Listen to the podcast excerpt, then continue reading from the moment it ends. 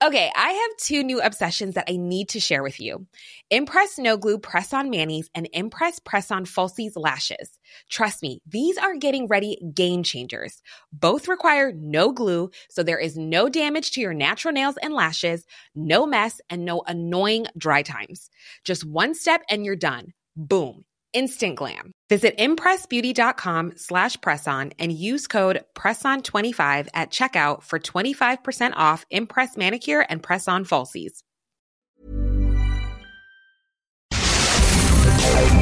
Divagando en la mente de un espacio donde semana a semana llevaremos a la silla de los psicoanalistas las mentes más tormentosas para ser analizadas por los expertos con Rocío Arocha, Ruth Axelrod y José Estrada.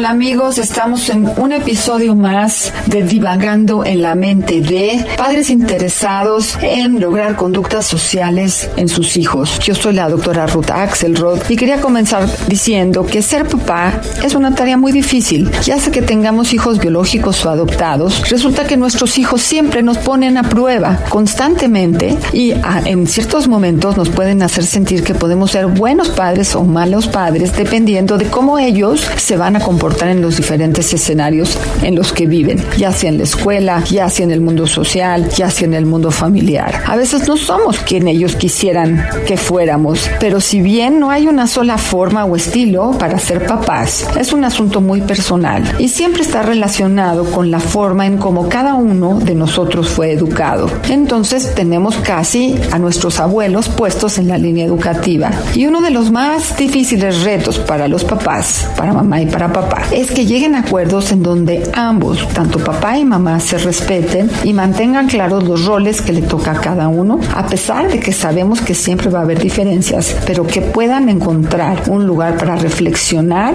sobre el rol que implica cada uno frente a criar con amor, con respeto a sus pequeños.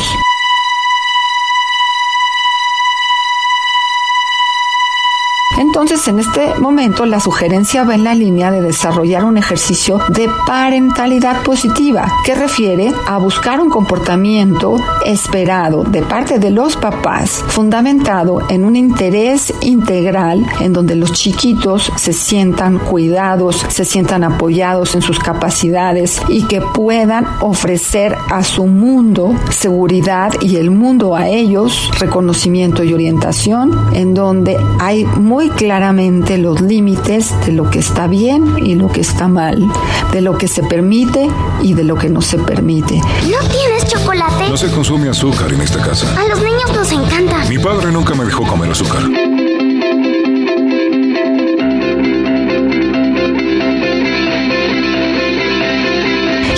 Importante porque ese es el trabajo de los papás, poder marcarle a nuestros hijos el camino para poderse desarrollar con salud y con claridad. El objetivo consciente de la tarea de nosotros los papás, de ustedes las mamás y los papás, es el promover relaciones positivas en la familia y fuera de la familia y que estén fundamentadas en un ejercicio de responsabilidad parental. Esto es decir, que haya derechos para los papás y que haya derechos para los niños y para las niñas. Y claro, cuando ya son adolescentes, esto se pone más difícil, pero seguir promoviendo su desarrollo y bienestar personal y social. Es decir, esto de ser papá con autoridad parental no es un asunto que viene sin que sea autorizado por los hijos. Necesitamos buscar la forma en donde ellos con el afecto, con el apoyo, con la comunicación, con el acompañamiento, puedan reconocer la responsabilidad de los papás frente al desarrollo que les toca a ellos. Y entonces hacemos una autoridad legitimizada ante ellos mismos que nos permite mucho más fácil poder negociar con ellos y hacer acuerdos en referencia a cuál es la mejor manera de llegar a la meta de la armonía en la casa.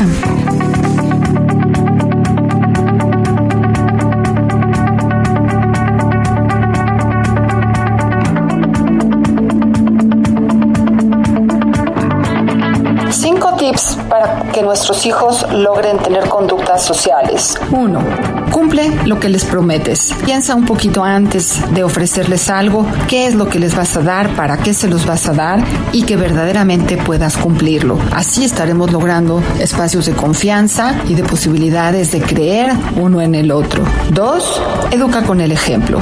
Nosotros como adultos hemos pasado por momentos muy difíciles y esta posibilidad de tener el rol educativo no nada más se va a transmitir con las palabras, sino también con las conductas, con las formas de ser, con los comentarios, con los tonos, la forma de la autoridad que nosotros ofrecemos y ejercemos sobre nuestros hijos. Tres, ¿qué tal decir una sola orden a la vez? ¿Cuántas veces recordamos aquella vez en donde mamá decía una cosa y papá decía otra y al mismo tiempo papá decía otra misma y mamá la misma al revés? Una sola orden a la vez va a permitir que nuestros chicos y nosotros podamos reconocer el logro y no dejar las cosas confundidas o malentendidas a ver qué sucede al final. Una sola orden a la vez. Cuatro, valorar los límites, porque los límites son muy sanos y nos ayudan muy claramente a saber qué hacer y qué no hacer y no hacerlo por imposición. Los límites le permiten tanto a los adultos como a los jóvenes como a los niños saber dónde hay peligro y dónde no, qué sí hacer y qué no hacer, dónde están las consecuencias y las consecuencias positivas de los actos que nosotros llevamos a cabo, de los deseos y conflictos que nosotros expresamos. O sea que los límites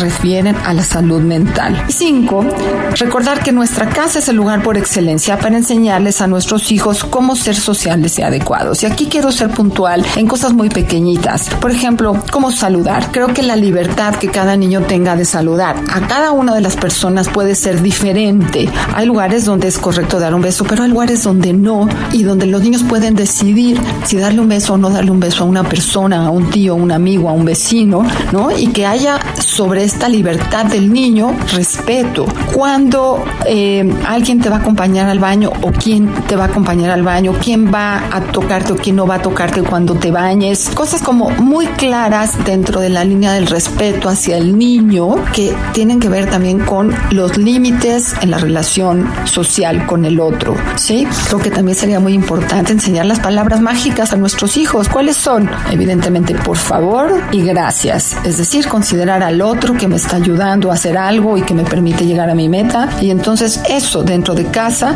puede ayudarnos a educar socialmente a nuestros hijos. Siempre un, gusto poder compartir estas ideas. Claro que hay cada familia es diferente y cada hijo es diferente. Hay familias donde los hijos han tenido problemas muy importantes, pero no estamos a favor de la agresión entre los padres y los hijos, a la agresión desmedida entre los muchachos y las muchachas. Estamos en la época de buscar igualdad de derechos, igualdad de compromisos, tanto para hombres como para mujeres, para papás, para mamás, pero cada quien respetando y siendo responsable con su rol. Bueno, hasta aquí en esta cápsula de divagando en la mente de los padres interesados en conductas sociales con sus hijos. Soy Ruth Axelrod. Gracias.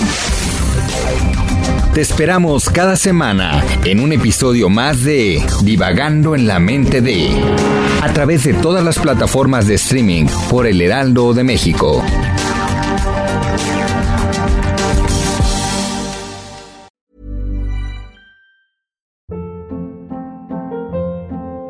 Hold up. What was that? Boring. No flavor. That was as bad as those leftovers you ate all week. Kiki Palmer here, and it's time to say hello to something fresh and guilt-free. Hello Fresh. Jazz up dinner with pecan-crusted chicken or garlic butter shrimp scampi. Now that's music to my mouth. Hello Fresh. Let's get this dinner party started. Discover all the delicious possibilities at hellofresh.com.